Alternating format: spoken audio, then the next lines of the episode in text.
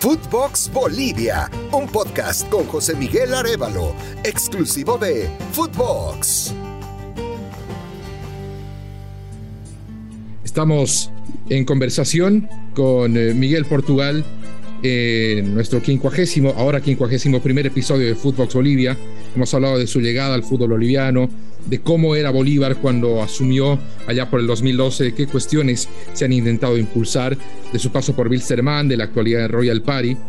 Eh, quisiera eh, consultarle sobre su percepción de, del fútbol boliviano y quiero eh, tomar palabras de un colega suyo, español también, David Pardiguero, que estuvo en Real Santa Cruz, que dejó el club esta temporada y se fue con una impresión que vale la pena ¿no? desenvolverla. Él dijo que es muy difícil dirigir en Bolivia, que es, eh, lo entendemos como algo muy complicado. Para técnicos que se han preparado en España, que conocen el primer mundo del fútbol, ¿dónde puede estar la complicación en dirigir en Bolivia? Bueno, yo creo que eh, que tener en cuenta que hay un, cambio de filosofía, un cambio de culturas en cuanto al desarrollo del juego, eh, pero yo creo que en Bolivia poco a poco ya se está adentrando en, esas, en ese camino que se está llevando también por Europa, ¿no? Generalmente, yo siempre digo que es bueno que, se importen entrenadores de fuera que puedan aportar ideas nuevas, porque así eso ocurrió en España hace, hace 30, 40 años, ¿no? Cuando empezaron a venir entrenadores holandeses, entrenadores eh, yugoslavos que aportaron las ideas nuevas que necesitaba el fútbol español para refrescarte, porque el fútbol español era, digamos, por decirlo entre comillas, un poco arcaico, un poco nos llevaban la furia, bueno, era todo coraje, todo corazón, pero teníamos poco sentido del juego. Entonces llegaron pues las, las, ideas de, fuera de entrenadores que, que, nos hicieron mucho bien y que nos hicieron ver que se podía evolucionar. Yo creo que muchas veces se habla en Bolivia de que, de que no es bueno que vengan entrenadores de fuera. Yo creo que es bueno porque son los que pueden traer ideas nuevas, siempre que traigan ideas nuevas, ¿no? Y eso, y eso aporte, y eso aporte, porque es enriquecimiento también del entrenador de la casa que puede evolucionar y puede salir también fuera a aprender cosas y a, dar ese sentido y esa filosofía que necesita todo, toda nación o todo país para que su fútbol evolucione, porque en Bolivia hay una cosa que es muy buena, que es una pasión tremenda por el fútbol. Pero esa pasión tremenda por el fútbol hay que saberla aprovechar, ¿no? Porque los jugadores también son muy apasionados, les gusta el fútbol, les encanta el fútbol, pero a veces necesitan una buena dirección técnica desde abajo, desde niños, desde niños, que yo creo que es lo que más falta en Bolivia, ¿no? La infraestructura de las competiciones eh, a nivel de, chavales de, de 8, 10, 12, 15, 17, 19 años, que se vea ese escalonamiento para llegar a la, punta de la pirámide que es el fútbol profesional y donde ya los jugadores pues va, ya, ya, se vayan formando. Porque mira, yo te, yo cuando llegué en el 2010, ¿tú sabes cuántos jugadores todavía hay jugando desde el 2010 hasta ahora de los que yo tuve en Bolívar? Más de 20. Quiere decir que hay poca, hay poca regeneración de gente joven. ¿no? Hay poca regeneración, porque normalmente eh, más de 20 jugadores de, aquel, de aquella plantilla han pasado 10 años, pues fíjate, hombre, algunos eran jóvenes con 17, 18 años, como, como Arrascaita o Sabreda, o Maigua, o Quiñones, o, Miguelito Suárez, o Justiniano, pues eran todavía jóvenes, o, incluso Juan Carlos Arce, Olicio, Ayasmani Campos, pero todavía siguen jugando con treinta y tantos años, y eso quiere decir que, en el fútbol la base por abajo todavía les da tiempo a ellos hasta llegar quizás hasta los 40 años jugando. Que no hay una regeneración de gente joven que vaya. ¿Y sabes por qué no hay esa regeneración? Porque falta ese trabajo de abajo que siempre, yo desde que llegué hace 10 años siempre se dijo, hay que trabajar la base, pero se sigue en el mismo, en el mismo tema, no se evoluciona y ahí es donde yo creo que se debería evolucionar y donde se, y se deberían hacer y se debe hacer hincapié en esas verdaderas infraestructuras, ¿no? porque salvo raros equipos, casi ninguno hace caso de, de, toda esa estructura de abajo y al final tienes que ir a fichar de un equipo a otro, del otro al otro, del otro al otro y hay jugadores que han pasado hasta por los 16 equipos de la primera división. y de los 10 años que usted menciona, aumenten unos 30, que se viene con el mismo discurso que las bases, que las juveniles y demás. Esta infraestructura, ¿quién la debería alimentar? Responsabilidad de quién es? Pues, eso es un tema de la liga y de la, liga profesional y de la Federación Boliviana. Es un tema de ellos. Eh, yo muchas veces he hecho en falta la frescura ¿no? en, esas, en esos departamentos de, la Federación. Yo creo que a veces hay gente que lleva demasiado tiempo y no tiene esa frescura de ideas, pero no porque, porque ellos lo quieran, pero sino porque no tienen esa, eh, esa captación que hay del exterior, que se pueden hacer cosas, pero que ellos quizás no las llegan a ver todavía porque están por decirlo entre puntos, entre comillas, por decirlo, un tanto acomodas, eh, acomodados en esa situación, ¿no?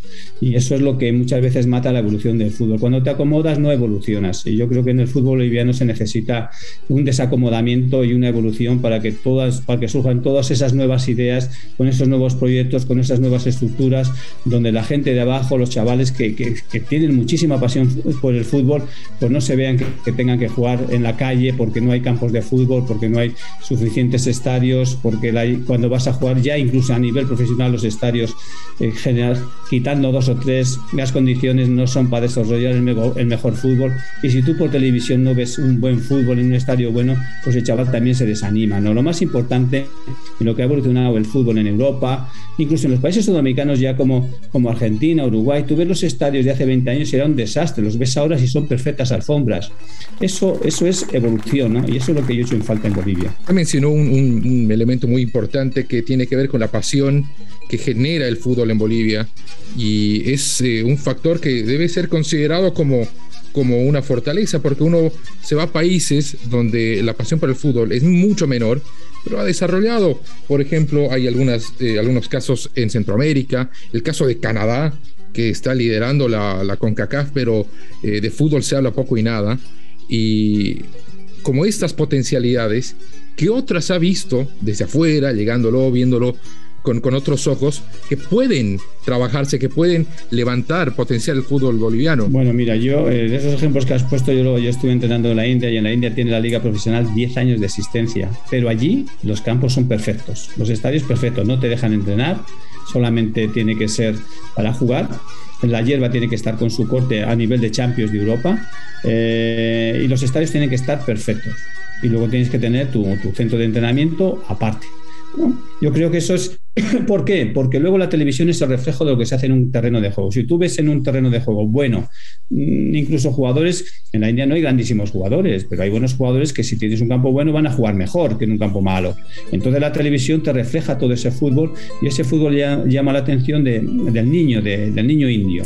¿no? Y el niño indio, pues eh, hace 10 años o hace 15 años, pues igual su, idea es jugar al cricket, que es el, eh, deporte eh, mayor de, la India, ¿no? Y no el fútbol. Pero ahora, con esa mm, con esa inversión que se ha hecho en las televisiones, que se han hecho los patrocinadores por, por, dar un vuelco al fútbol en la India, pues han ganado muchísimos adeptos y le está ganando terreno al cricket. Pero es por eso, porque tú tienes las condiciones mejores para que se pueda desarrollar ese espectáculo, porque al final y al, al fin y al cabo el fútbol es espectáculo y el espectáculo lo tienes que desarrollar en las mejores condiciones. Y eso es lo que falta en Bolivia. Ahora, eh, volviendo a lo que es el fútbol boliviano en su conjunto, la expresión más clara de ella, de, lo que se, ve cada fin de semana, por supuesto, es la selección boliviana, particularmente con tantos jugadores que llegan del medio local.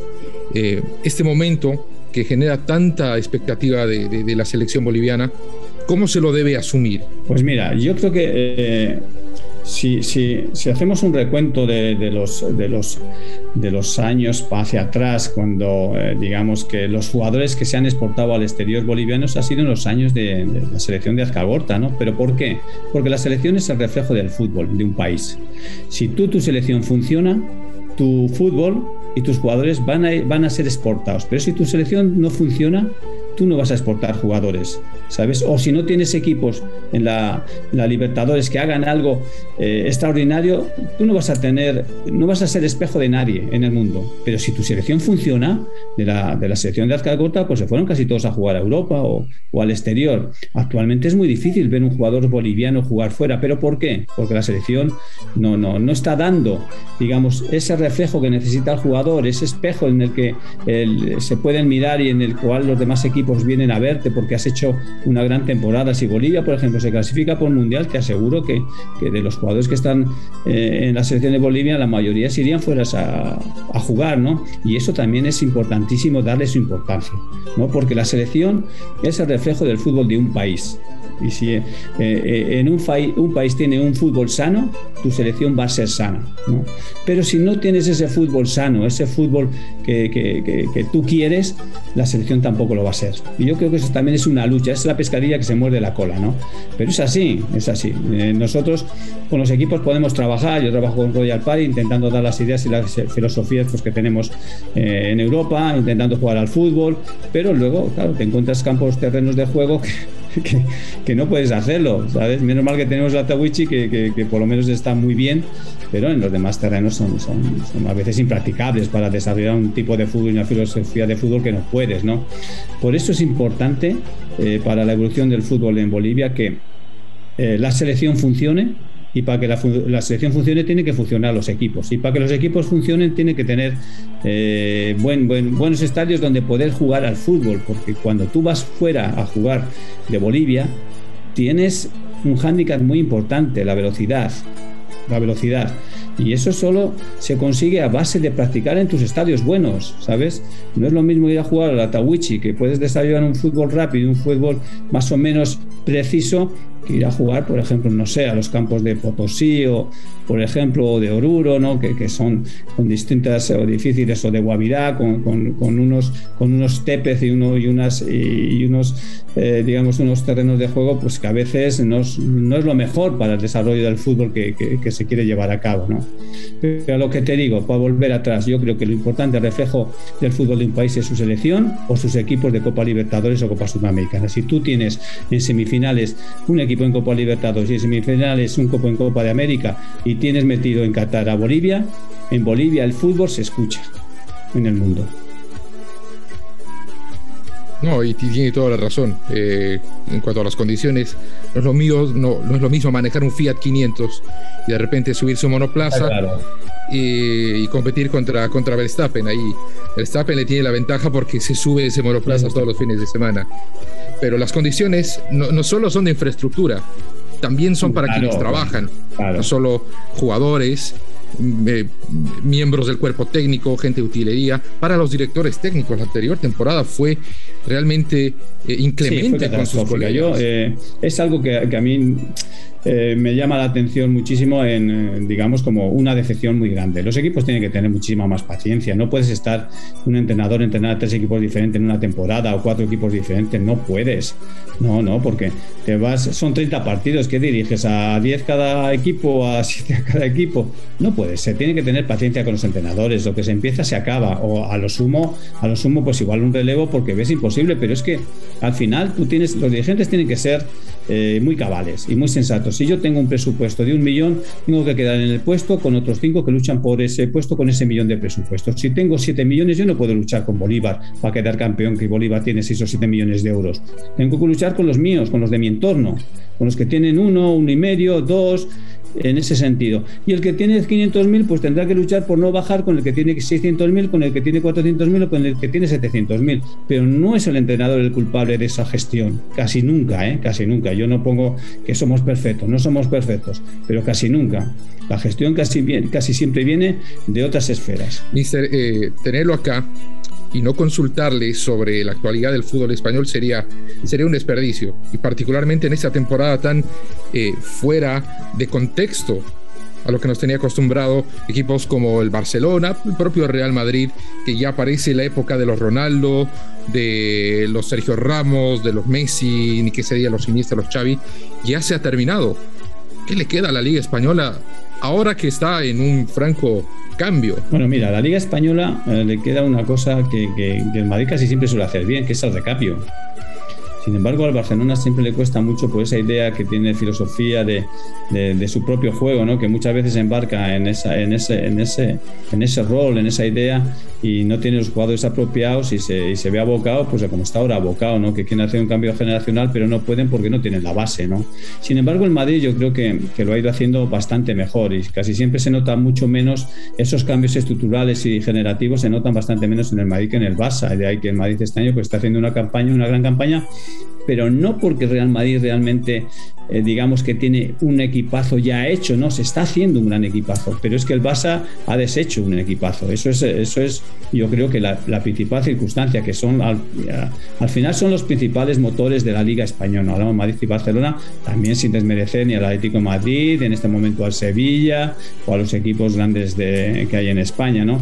Pero en este sentido yo creo que los motores principales son Madrid y Barcelona y con distinta idea y distinta manera de, de conducir sus estructuras a largo de estos dos, tres últimos años. ¿no? El Madrid ha ido regenerándose, se han ido marchando cristianos, se han ido marchando Ramos, se han ido marchando Marcelo, se han ido marchando gente importante, pero ha ido regenerando bien en el Barcelona, pues esto les está costando muchísimo más y la cantera pues ahora también pues tampoco es tampoco les está respondiendo porque tampoco les puedes dar esa responsabilidad a los chavales que hace eh, medio año estaban jugando en el Barça B en Segunda División B.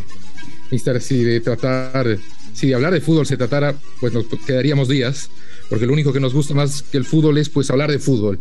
Pero bueno, le agradezco muchísimo el que nos haya acompañado en este nuestros, nuestros episodios de aniversario. Eh, le deseo que le vaya muy bien, eh, de corazón, porque usted es un profesional muy bien ponderado, muy bien valorado. Eh, su calidad profesional solo la supera su calidad humana porque es usted de verdad un caballero y bueno, pues por eso se merece que le vaya bien ahora y siempre en todo lo que emprenda. Mister, muchas gracias por habernos acompañado. Bueno, muchas gracias a vosotros por, ayudaros o por, por, apostar o por, deciros cosas que quizás pues, eh, algunos las pueda eh, tomar eh, de buen provecho y, que si sirve para algo mucho mejor, porque a mí lo que más me gustaría es ver el fútbol boliviano. no te voy a decir en la élite, pero sí me gustaría verlo en Qatar. que así sea. Miguel Portugal estuvo con nosotros en Footbox Bolivia. Venga, muchísimas gracias. Footbox Bolivia con José Miguel Arevalo, podcast exclusivo de Footbox.